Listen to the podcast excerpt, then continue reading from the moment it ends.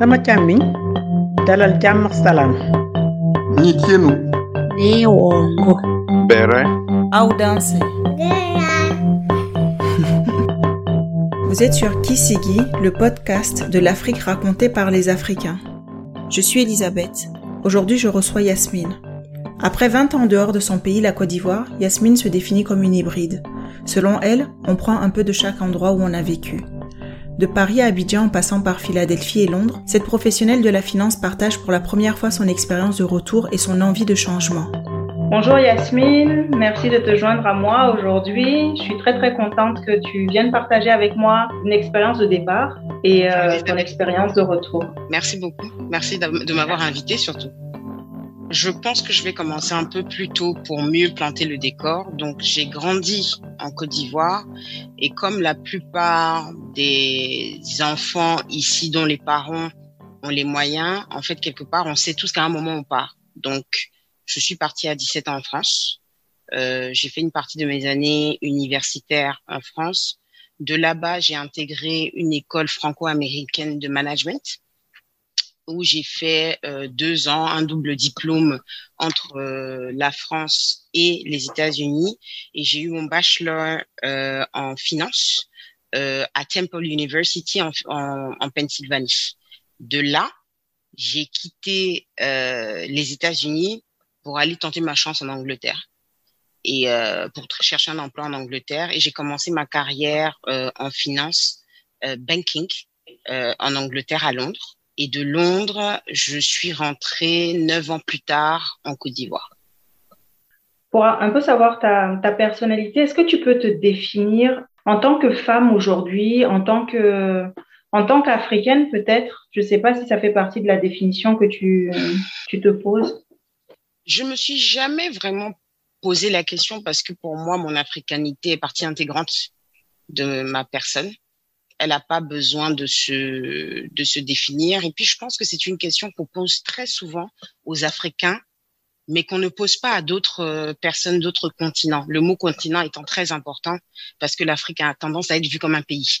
Hein. Euh, je n'ai pas encore entendu euh, ce genre de, de questions être posées à un Européen comment vous définissez votre européanité? Donc pour moi, l'africanité fait partie de moi intégrante. Je ne me, je me pose pas la, la question vraiment. Maintenant, en tant que, en tant que femme, je pense que je suis une battante. Je pense que je suis quelqu'un qui se, qui s'adapte, qui s'adapte euh, simplement par mon parcours. hein. J'ai vécu dans trois pays différents. Euh, à chaque fois, il a fallu s'adapter à la culture des autres, mixer la mienne ce qui a fait que quand je suis revenue, c'était un peu un, un melting pot de culture euh, qui rend aussi le retour un peu euh, un peu complexe hein, d'un point de vue culture. Donc oui, une battante, une femme qui sait qui sait s'adapter à toutes les situations. Tu trouves que l'africanité n'a pas besoin d'être définie, en tout cas d'être rev- revendiquée parce que tu, tu penses la, la porter en toi. Mais est-ce que tu penses qu'en partant, tu as eu un regard euh, zoomé ou dézoomé finalement de, de l'Afrique comme tu l'as connue enfant?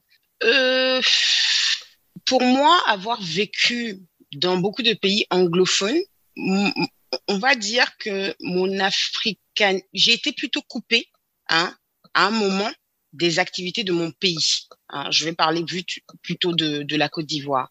Parce que étant en Angleterre, à cause des liens coloniaux, etc., on va plus, plus souvent entendre parler euh, du Nigeria, du Ghana, et même les, même les Africains qu'on rencontre hein, sont des, des Africains de pays anglophones.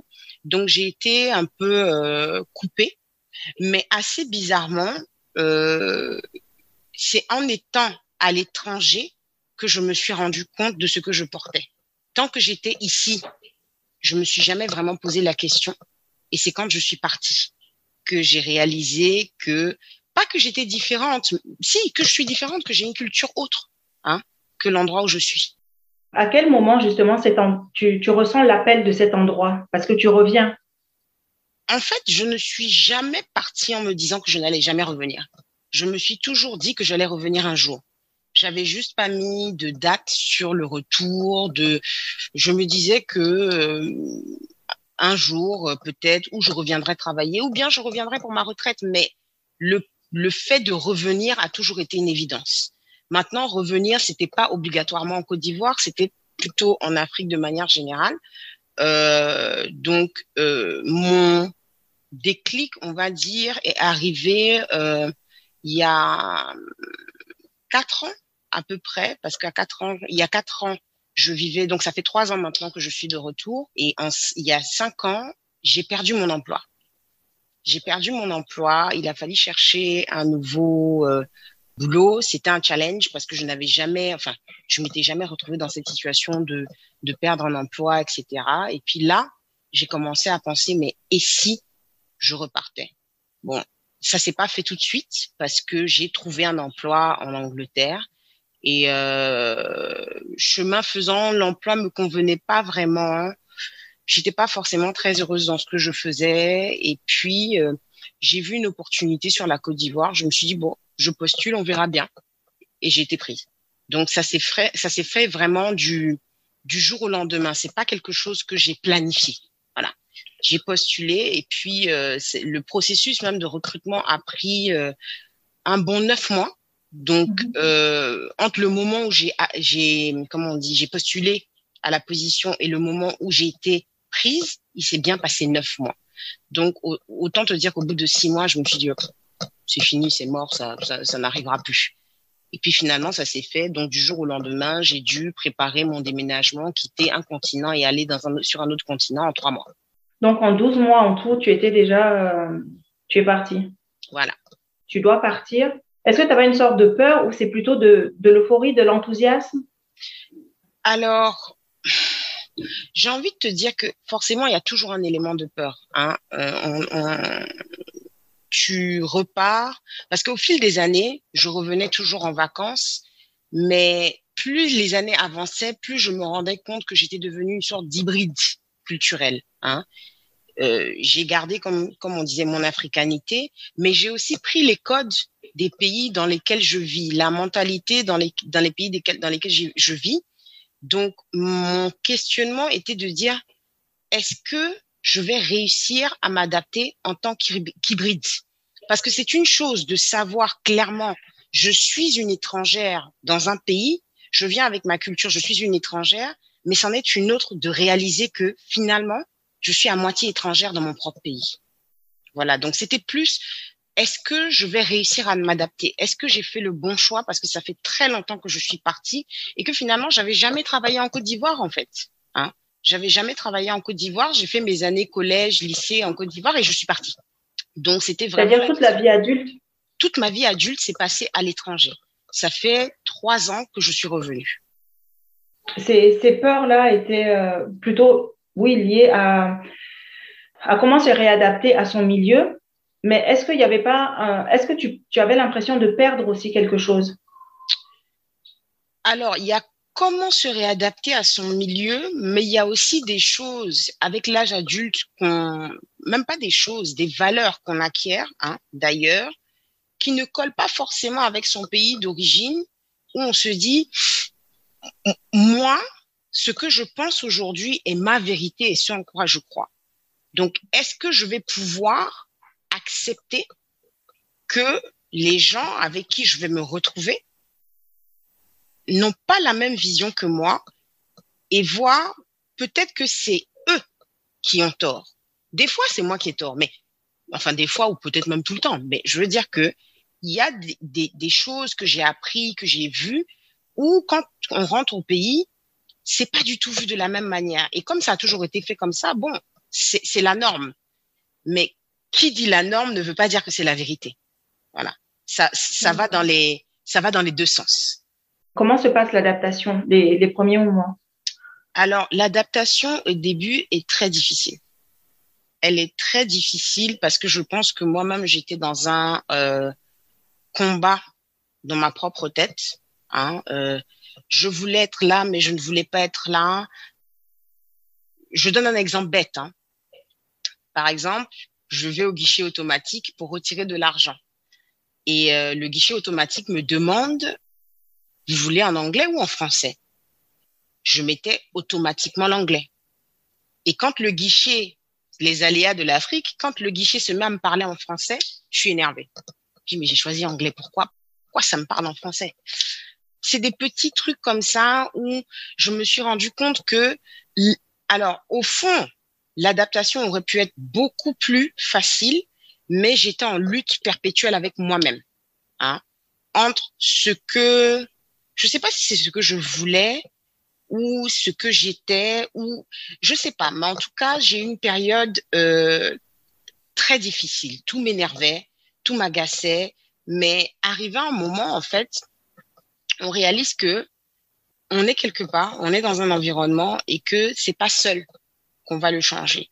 Donc, c'est où tu t'adaptes ou finalement tu meurs. Hein et quand je dis tu meurs, c'est pas littéralement mourir, mais c'est plus tu finis potentiellement dans une dépression ou euh, tu es tout le temps malheureuse, tu, tu relèves toujours quelque chose qui ne va pas. Et il a fallu en fait un changement de perspective où il y a des choses que j'ai décidé de ne plus regarder, d'accepter si on veut. Il y a des personnes qui diraient que j'ai accepté. Non, j'ai juste décidé de laisser couler. Donc, il y a, il y a des choses où vraiment ça ne passe pas. Et puis, il y a des choses où, bon, je me dis, écoute, c'est la vie ici, euh, je vais pas me prendre la tête, je vais euh, continuer comme ça sans euh, pour autant me, stresser avec. Et là, ma perspective a changé là l'adaptation a été beaucoup plus euh, beaucoup plus smooth. Ce changement de perspective, ça vient d'un déclic. C'est quelqu'un qui te qui t'amène à ce déclic. C'est toi-même qui qui fait une introspection, qui trouve ta solution, ou euh, c'est vraiment de la survie. Tu as le choix aussi de repartir. Bien sûr, c'est un mélange de tout. C'est un mélange beaucoup de de tout ça.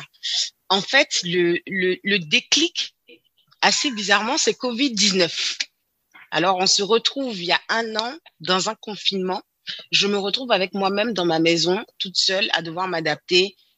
En, dehors du fait que je dois m'adapter à un pays, toujours, au bout de deux ans, il y a aussi maintenant s'adapter euh, à la vie dans la psychose, parce qu'il faut le dire, aujourd'hui, les choses se sont un peu normalisées, on va dire. La vie n'est pas revenue à ce qu'elle était avant, mais les choses se sont un peu plus normalisées. Il y a un an exactement, on était tous dans la psychose. On était enfermés chez nous, euh, il fallait s'adapter au travail de la maison, euh, il fallait s'adapter à la psychose ambiante.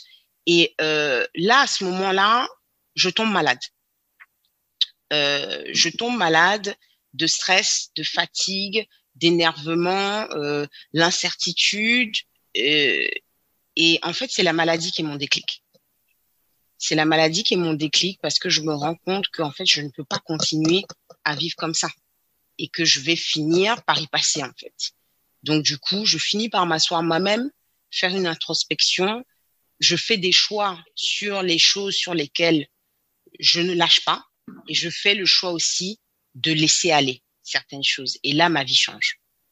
Donc, euh, c'est Yasmine la battante qui te prend la main parce que tu l'as définie comme étant une battante au début.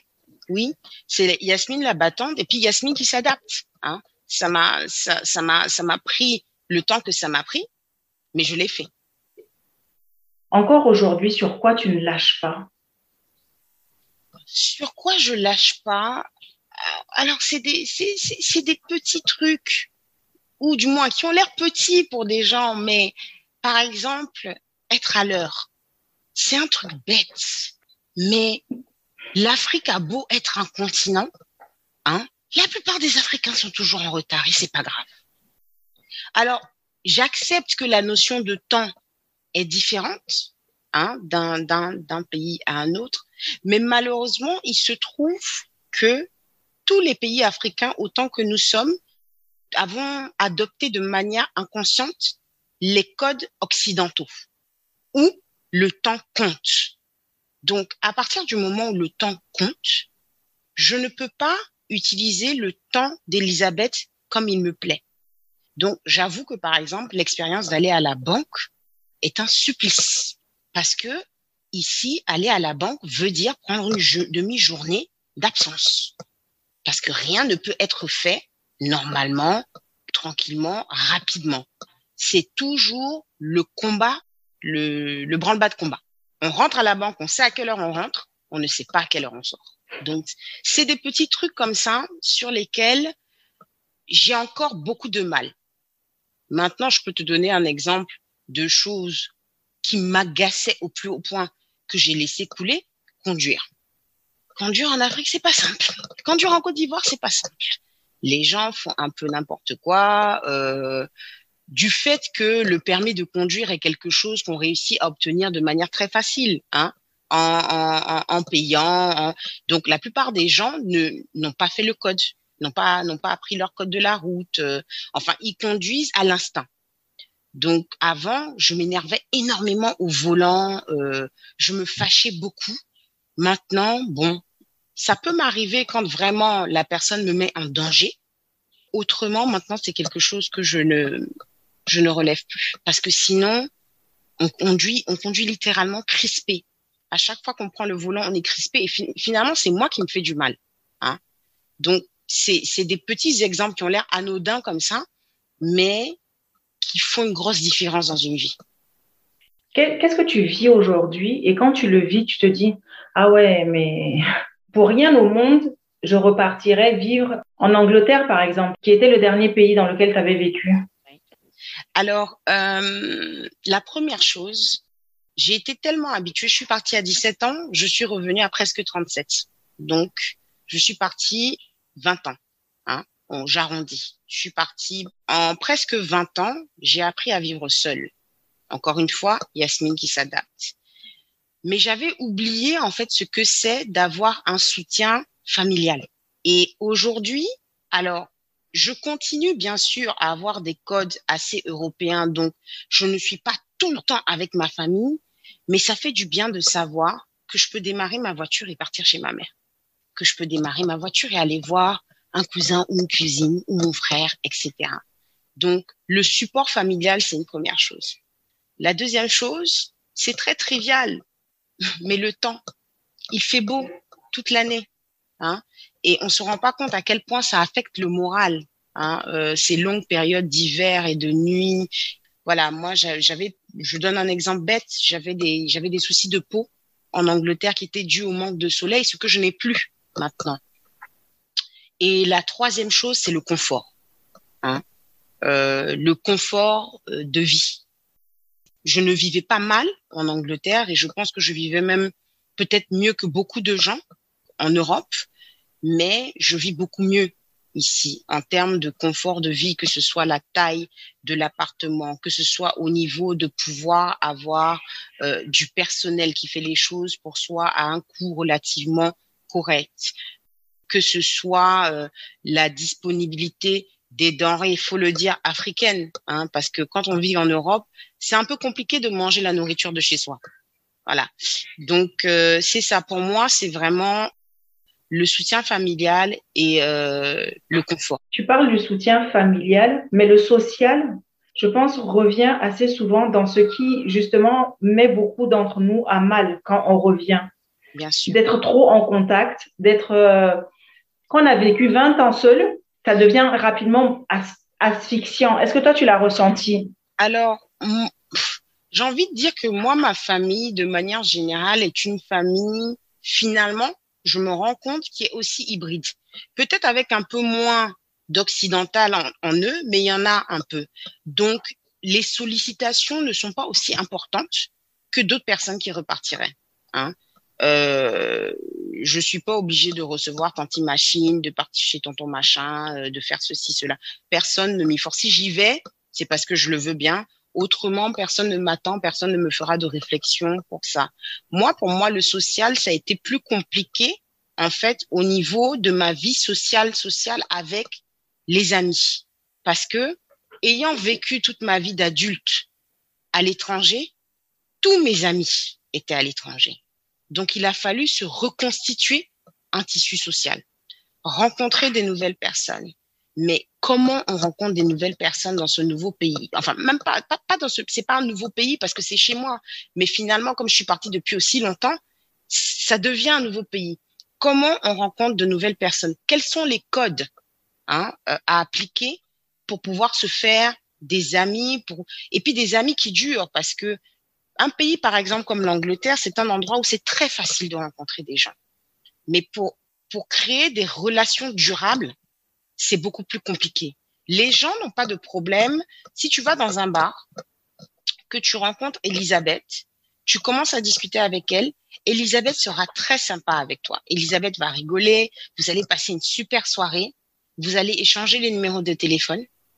Et puis quand tu appelleras Elisabeth, si tu l'appelles, en fait, Elisabeth aura toujours une excuse pour ne jamais te revoir. Ou bien, Elisabeth ne décrochera pas, ou à l'inverse, elle ne t'appellera jamais. Et c'est fini comme, ça se termine comme ça. Ici, les codes aussi sont différents. Euh, donc il fallait réapprendre tout ça et puis rencontrer de nouvelles personnes. Donc c'était une vie. Euh, au début, je pense que c'était une vie très solitaire, très solitaire. Ce qui et quand je dis très solitaire, c'est vraiment seul, seul. Parce qu'en Angleterre, j'étais seule, mais j'étais seule avec un tissu social. Là, j'étais seule, sans tissu social. Seule en famille, mais sans le sans tissu social. Voilà. C'est comme si tu troquais une situation contre une autre. C'est ça. C'est ça. Comment tu t'y es pris finalement pour, pour recréer ce tissu-là, pour avoir des amis sur lesquels tu puisses compter? Alors, bon, moi, déjà, moi, je danse. Hein, donc, la danse est toujours un moyen, c'est un langage universel, la danse. Donc, euh, du coup, j'ai commencé d'abord par la danse, en allant à des soirées, euh, puis en rencontrant des gens, et j'ai rencontré des gens très sympas. Certains sont devenus des amis proches, d'autres sont devenus des connaissances, mais ça commence comme ça. Euh, après la danse, euh, il y a eu accepter, parce que je suis quelqu'un de casanier de manière générale, mais accepter quand on t'invite. Hein. Euh, on t'invite, on te dit bon, euh, on va faire un pot, machin. En temps normal, j'aurais toujours trouvé une excuse pour ne pas y aller. Là, je me faisais violence, j'y allais parce que je me disais bon, en dehors du fait que ça te fait sortir de chez toi, tu peux aussi rencontrer des gens sympas. Hein. Ce qui est arrivé. Après ça, euh, j'ai rencontré quelqu'un qui lui aussi a ses amis euh, donc du coup, il y a ses amis, il y a les miens, et puis le, le tissu social grossit, et finalement, on se rend compte que bon, bah ça y est, j'ai recommencé euh, ma vie ici.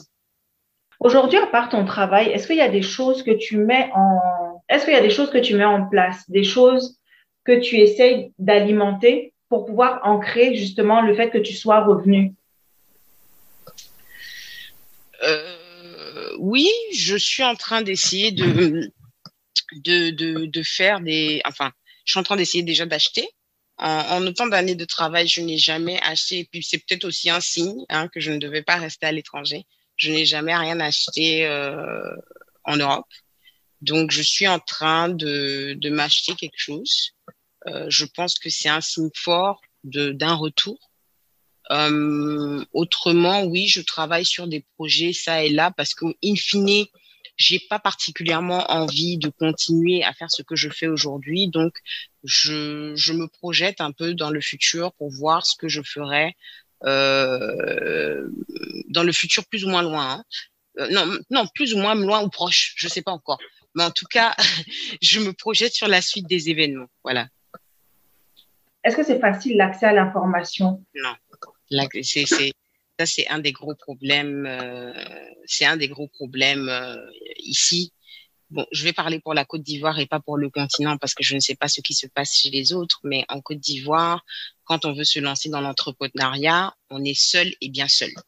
Hein Euh, c'est du bouche à oreille. Même l'entrepreneuriat ou tout autre projet, hein, même un projet d'achat, hein, il y a personne qui vous explique rien il n'y a pas de base de données particulière où on peut aller pour essayer de comprendre. C'est vraiment au petit bonheur de la, au petit bonheur la chance. Si vous avez un ou une amie qui travaille dans une banque, qui peut vous aiguiller, qui peut vous aider, tant mieux. Si vous n'avez pas, c'est vraiment du saut à l'élastique sans filet. Hein, euh, pour tout. Il n'y a pas vraiment d'endroit où on peut aller se renseigner, euh, prendre des informations. Il y a quelques petits groupes euh, de manière générale sur Facebook qui se forment où on peut poser des questions, on peut avoir quelques in- informations, mais de manière générale, ça reste très informel. Donc, la plupart des gens qui se lancent dans ce genre de choses, c'est vraiment euh, sans sécurité, c'est je me lance et puis on verra bien.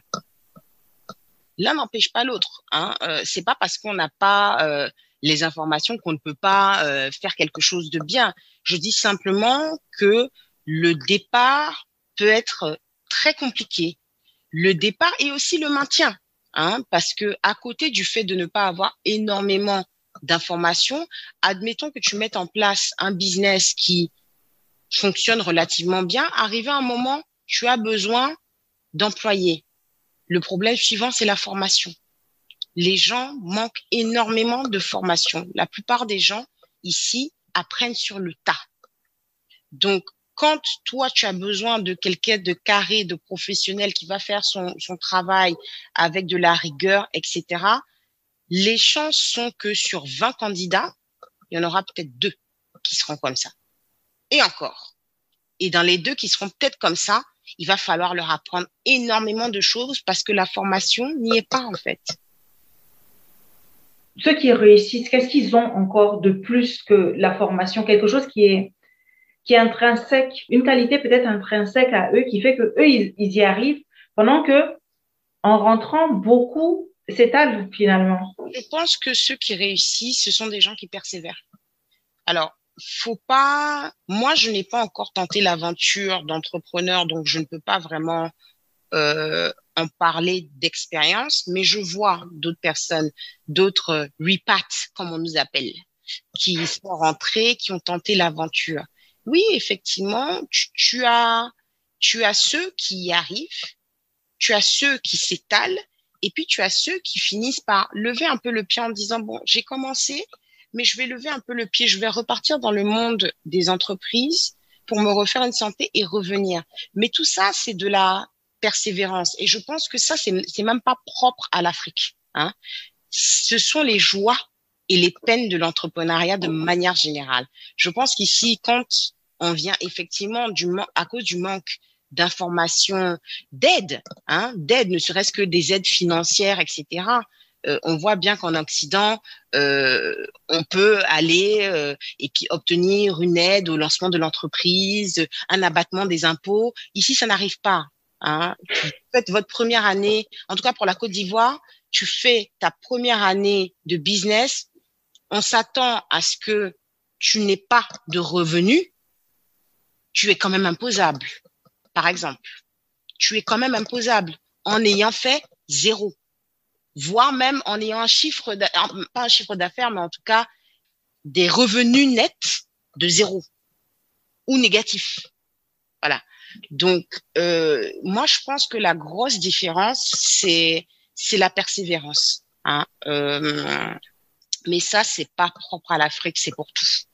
C'est pour tout. Euh, il y a des gens qui ont de la chance, qui dès le début, paf, ça prend, euh, ça se passe bien, euh, voilà. Et puis il y en a d'autres, bah, c'est un peu plus difficile et euh, il faut s'accrocher en fait. Hein il faut s'accrocher. Et en étant rentré aujourd'hui, est-ce que tu te sens plus utile là où tu es que là d'où tu viens Alors justement, c'est pour ça que je je me sens pas plus utile. Je me je ne me sens pas plus utile et c'est pour ça justement que je suis en train de regarder vers l'entrepreneuriat. À l'heure actuelle, j'ai pas le sentiment de faire une différence particulière dans mon pays. Hein. Euh, je, je, ne crée pas de richesse, euh, je ne je ne crée pas d'emploi, je j'ai pas apporté d'innovation particulière pour le pays. Euh, non, j'ai pas la sensation de faire une différence quelconque. Aujourd'hui, je suis rentrée, c'est pour moi. C'est moi d'abord. Est-ce que je fais une différence dans le pays? Je ne pense pas. Je pense que avant de revenir, je m'étais pas rendu compte à quel point en fait il fallait que je revienne. Comme je disais, la qualité de vie, le fait de pouvoir euh, aller à la plage, les... enfin, on habite à Londres, euh, on voit pas la plage. Hein. Il y a des, y a la plage, mais on, on la voit pas. Il faut y aller. Il faut y aller. Euh, là, je suis à 40 minutes de, même pas, même pas, à 30 minutes de voiture, d'aller à la mer, euh, et puis même me reconnecter avec mes, mes, mes racines, tout simplement. Hein. Me reconnecter avec mes racines et euh, être là, être là, être là. Ça va paraître cliché, mais être là sur la terre de mes ancêtres.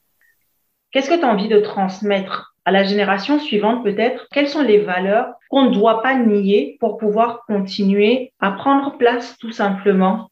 Alors, je vais parler particulièrement des femmes. Je ne sais pas comment je vais le faire, mais en tout cas, à ma à mon petit niveau, à ma à ma petite euh, échelle. Oui, mes neveux et nièces et mes filles, c'est pas c'est pas que une éducation pour les filles. Je pense que ça va pour les deux. C'est la valeur d'une femme ne s'inscrit pas dans le mariage, ne s'inscrit pas dans la qualité de l'homme avec elle elle est. Elle a une valeur intrinsèque. Et tant qu'elle ne comprend pas qu'elle a une valeur intrinsèque, en fait, il n'y a pas de... C'est très difficile que l'autre vous donne du respect. Le respect commence par le respect de soi. Une fois qu'on se respecte, les autres vous donnent ce respect-là aussi. Parce que c'est très, euh, c'est quelque chose que je j'ai compris très tôt, hein, et qui s'est renforcé quand je suis partie en Europe parce que c'est une, euh, ils ont une manière différente de vivre. Une femme a trois états en Afrique, mais à aucun moment n'est définie par elle-même. Le premier, elle est la fille de son père. Le deuxième, elle est la femme de son mari. Et le troisième, elle est la mère de ses enfants. Dans ces trois états, à aucun moment, elle n'est elle-même. Elle est toujours définie par les personnes et très souvent les hommes qui sont dans sa vie. Je sais plus, je sais plus c'est quelle ethnie en Côte d'Ivoire où une femme, quand elle a un garçon, on ne l'appelle plus par son prénom. On l'appelle la maman de. Elle n'a plus de prénom. Elle est la maman de. Elle perd son identité, en fait. Et euh, c'est ça que j'aimerais faire passer surtout aux femmes ici, que on a une valeur intrinsèque et que si nous-mêmes on ne la fait pas respecter, les autres ne nous donneront pas ce respect-là gratuitement. Quelque chose qui, s'inscrit dans, la ligne de l'éducation, donc quelque chose de, fort qui s'est transmis de génération en génération, comment on arrive à leur transmettre, oui, cette connaissance de soi, cette valeur-là? Alors, je j'ai pas de pas pense pas qu'il y ait de formule magique. Je, je pense que euh, chacun a un parcours différent, hein, mais ça passe par beaucoup de communication, particulièrement entre une mère et sa fille, mais aussi entre une mère et son fils, hein, parce que il faut aussi apprendre à ces petits garçons de demain que une femme, ça se respecte, comme on respecte un homme. Hein. Je pense que ça passe par la communication et je pense que tous les parents font de leur mieux. Maintenant, bien sûr, les enfants, ils prennent ce qu'ils ont envie de prendre, ils prennent ce qu'ils peuvent prendre et puis et ils se démerdent avec. Mais ça passe par beaucoup de euh, de communication et puis aussi dans la manière dont soi-même, hein, on se comporte, la manière dont notre enfant ou notre nièce ou notre neveu ou notre cousin, notre cousine nous voit nous comporter. Il n'y a pas que la parole, parce que si c'est juste la parole et que ta parole finalement n'est pas en alignement avec ton comportement, les enfants ils sont très forts hein, pour voir ce genre de choses. Ils sont très très forts. Ils te diront pas parce que peut-être qu'ils n'ont pas les mots d'un adulte pour te dire que tu es en contradiction avec toi-même, mais ils t'écouteront, mais ça ira nulle part en fait parce que tu n'es pas en alignement avec tes mots. Donc, je pense qu'il faut le, le, dire, mais il faut aussi le vivre, en tout cas en tant que femme. Il faut aussi le Communication, vivre. exemplarité. C'est ça. Si tu pensais incarner quelque chose aujourd'hui, qu'est-ce que ça serait? Tu es battante de ce qui te définit, mais qu'est-ce que tu incarnes? Qu'est-ce que tu penses incarner? Incarner pour qui? Incarner pour ces jeunes filles-là. Je pense que je, comme j'ai dit, je ne sais pas comment, mais je pense que je peux incarner le changement de par mon comportement, de par mes paroles. Je pense pouvoir incarner, j'incarne le changement parce que ma manière de voir et de faire les choses est très différente.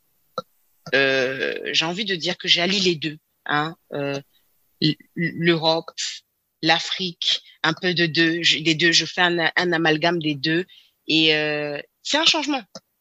C'est un changement. Je, c'est un exemple bête, mais je vois le genre de communication que j'ai avec ma nièce qui est en rupture avec le genre de communication qu'elle a avec sa maman. je pense avoir un peu plus euh, d'ouverture. Bon, ma nièce, elle a que 13 ans, hein, donc c'est pas non plus des sujets. Euh, ma, nièce a plus de facilité à venir vers moi et me poser des questions qu'elle elle n'oserait pas poser à sa maman. Hein. Ou elle, ou, elle, ou elle ne saurait même pas comment les poser parce qu'elle ne, elle ne sait pas de quoi il s'agit. On ne lui a pas parlé de ça. Donc, elle est plus à l'aise à venir vers moi et me, et me poser des questions. Je, un exemple qui, qui est arrivé il n'y a pas très longtemps. Alors, ma nièce a eu ses règles. Déjà, rien que de parler de ce sujet pour les Africains, c'est les règles. Moi, je ne vois pas ça comme ça. Les règles, c'est quelque chose de très naturel, voire même, c'est l'annonce de, du pouvoir de créer. Hein. Donc, pour moi, les règles, c'est sacré. Ma nièce a eu ses règles euh, et euh, mon frère m'appelle parce que sa femme n'est pas là. Il m'appelle, il me dit écoute, euh, viens la voir parce que euh, moi je sais pas trop comment gérer. Euh, je dis qu'est-ce qui se passe? Bah écoute, elle dit qu'elle a, elle, saigne beaucoup. Donc je viens et la petite, elle m'a gardé sa, sa serviette hygiénique pour que je vois. Donc elle, je viens et puis elle me dépile la serviette, mais vraiment un enfant sans filtre, hein. Et euh, je lui dis mais euh, alors, il n'y a pas de cailloux, il n'y a rien de particulier. Je lui dis, mais pourquoi tu t'inquiètes? Elle dit non, parce que d'habitude, je saigne pas comme ça. Là, j'ai beaucoup saigné. Et là, je lui explique, bah écoute, c'est normal. Tu es une femme aujourd'hui, ton cycle, il va changer. Elle dit, ah bon, mon cycle? Je dis, ton flux, il va changer. Elle dit, c'est quoi le flux? Donc, personne ne lui a jamais parlé de comment ça fonctionne. Ça, ça peut être des mots tout simples, ça n'a pas besoin d'être très compliqué. Et je lui ai juste dit, une femme, ses règles, change avec les années. Le flux va être un peu plus important, un peu moins important, c'est normal. Par contre, si tu as de grosses douleurs, il faut que tu le dises. Donc, on a parlé de manière très, très simple. Et elle m'a, elle remercié, elle était très contente et tout. Elle m'a dit, oh, c'est gentil de me répondre et tout. Et je me suis rendu compte qu'en fait, elle a jamais osé poser la question. Elle avait plein de questions, elle a, mais vu que les règles sont traitées comme un sujet tabou, ici, ben, la petite avait l'impression de faire quelque chose de mal en posant les questions. Ou pas, quelque chose de mal, mais avait l'impression qu'on ne, on ne doit pas en parler, euh, c'est pas quelque chose de bien. Enfin, il y avait une connotation négative avec la chose. Et, euh, et du coup, elle se retrouve en face de cette personne qui lui parle très naturellement des règles et il n'y a pas de problème en fait. Et là, elle pose des questions elle pose des questions. Et c'est là que tu te rends compte que, en fait, elle en a plein de questions et qu'il faut répondre à ces questions, en fait. Tu sais quoi, j'ai envie de te dire que moi, c'est quelque chose que j'ai appris très tard. Donc, j'ai dû me débrouiller aussi avant elle, sans tout ça, sans toutes ces explications. Et ce que je voudrais changer, en fait, pour ces filles-là, c'est qu'elles aient pas à se débattre jusqu'à 36 ans, en fait. Hein? On arrive à la fin. Euh, ma dernière question, est-ce que euh, là aujourd'hui, tu te dis que tu aurais dû rentrer plus tôt? Non. Non, simplement parce que aujourd'hui, la manière dont je vois les choses, c'est que je fais confiance à l'univers et que je suis rentrée au moment où je devais rentrer. Pas trop tôt, pas trop tard. Parce que je me dis que si je je ne suis pas rentrée plus tôt, l'univers, Dieu, comme on veut l'appeler, n'avait pas encore prévu ça pour moi. Donc euh, non, je ne me dis pas euh, pourquoi je ne suis pas rentrée plus tôt. Euh, merci beaucoup pour cet échange. De rien. J'avoue d'avoir, j'ai beaucoup appris parce que ton départ s'est un peu fait euh, pagaille. un peu rapidement. On a, on n'a jamais, on n'a jamais fait le point sur ça. Non. Mais j'en ai jamais vraiment parlé avec qui que ce soit. Hein. J'en ai jamais vraiment, parce qu'on m'a jamais on m'a jamais posé la question. C'est la première fois qu'on me pose, c'est la première fois que je verbalise comment mon départ s'est passé, comment je suis arrivée, comment les choses se sont passées pour moi. Je ne, je ne l'avais jamais verbalisé. Donc c'était du freestyle, hein, ce que je t'ai donné.